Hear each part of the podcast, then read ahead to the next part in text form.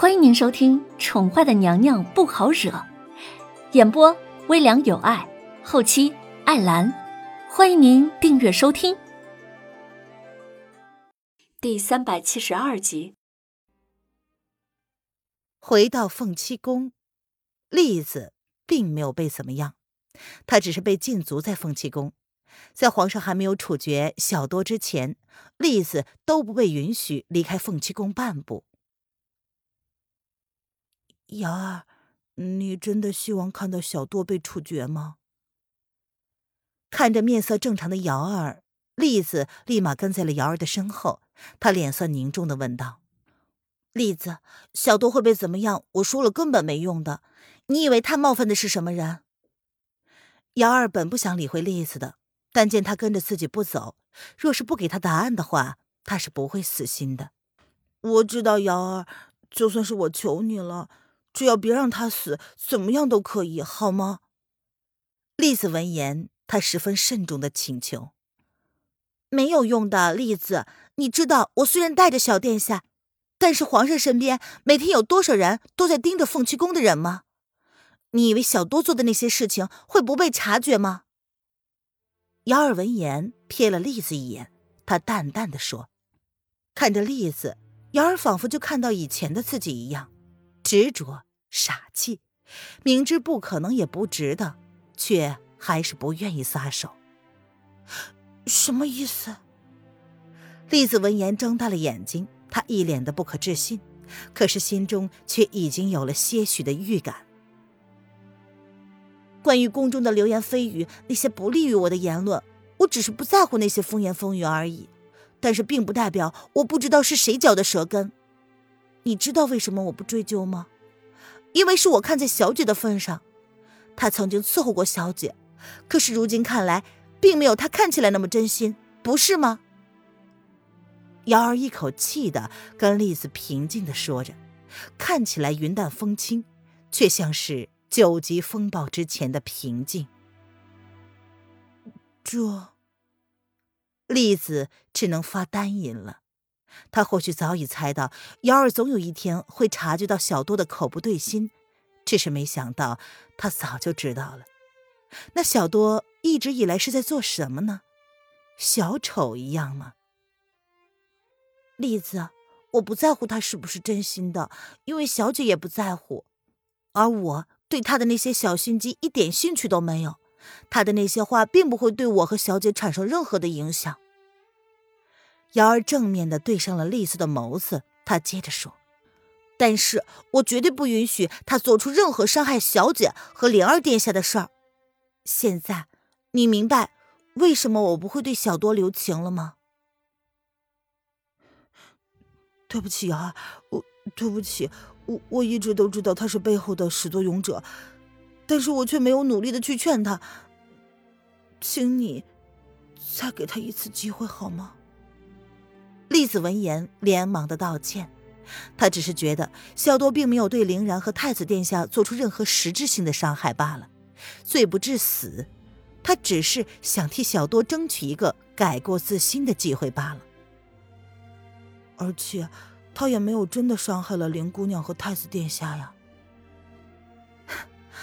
没有真的伤害。你知道灵儿是用小姐的命换来的吗？你知道皇上花了多大代价才让灵儿健康的活下来吗？没有真的伤害。你知道，若不是林然有自保能力，及时的躲过了那一推，会发生些什么吗？我告诉你，栗子，小多歹毒的心思，当场就该被诛杀的。是林然给了他多活几天的机会。姚儿越说，脸上的表情越发的冷漠。栗子，我不会反对你去寻找其他。能够救小多的途径的，因为这是你的选择，一切后果由你自己负责。而我呢，绝对不会心软，绝对不会。你明白了吗？他看着栗子的眼神也变了，变得很失望。小姐从来没有勉强他们做过任何事，对他们也是真诚相待。反思过去，小多的每一个行为都是为了借助小姐去靠近皇上。他觉得很恶心，比起上官柳儿或者那个打他耳光的妃子更加的恶心。瑶儿似乎现在能够明白，为什么上官柳儿那么嚣张，就算是跟他对立的关系，小姐却不曾讨厌过他。会咬人的狗，真的是不会叫的。对不起。栗子深深的看见了瑶儿的眼里，也看出了瑶儿的失望和一丝厌恶，他不由得苦笑，低低的道了一声对不起。栗子，小姐曾经很器重你，那件事，小姐送我出宫之后，她选择了你来代替我，不要让我失望，也不要尝试去做傻事了。你一直都很聪明，不是吗？皇上当时的话，你可听明白了？瑶儿做事打算离开，他想了想，还是面对栗子，淡淡的说了这么一句，又深深的看了栗子一眼之后，他便转身离开了。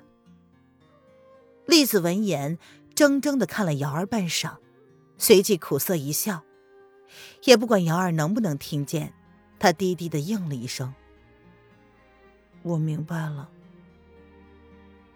瑶儿的一番言论堵得他哑口无言，他说的都是事实，只是他太高估了自己的身份。若是没有娘娘，小多算是什么呢？只是凤栖宫不起眼的宫女，或许还在遭受哪一个宫中的娘娘的打，或许连见到皇上背面的机会都没有。是什么给了小多这样天真的念头？瑶儿说：“小多将他跟皇后娘娘的情分都消费光了，所以他不会留情。皇上当时说，朕早就让人留心他，本以为只是一些无伤大雅的小动作，并没有阻止他。所以皇上也知道了小多的行为，他一直是在自取灭亡，谁都救不了他。意识到这个，栗子不由得摇了摇头。”他抬起头来看了看明亮的月空，阴云散去，天空看起来干净的让人心醉，可是却干净不了一颗已经被腐蚀过的心。他不得不承认，为了生存，大家都变了呀。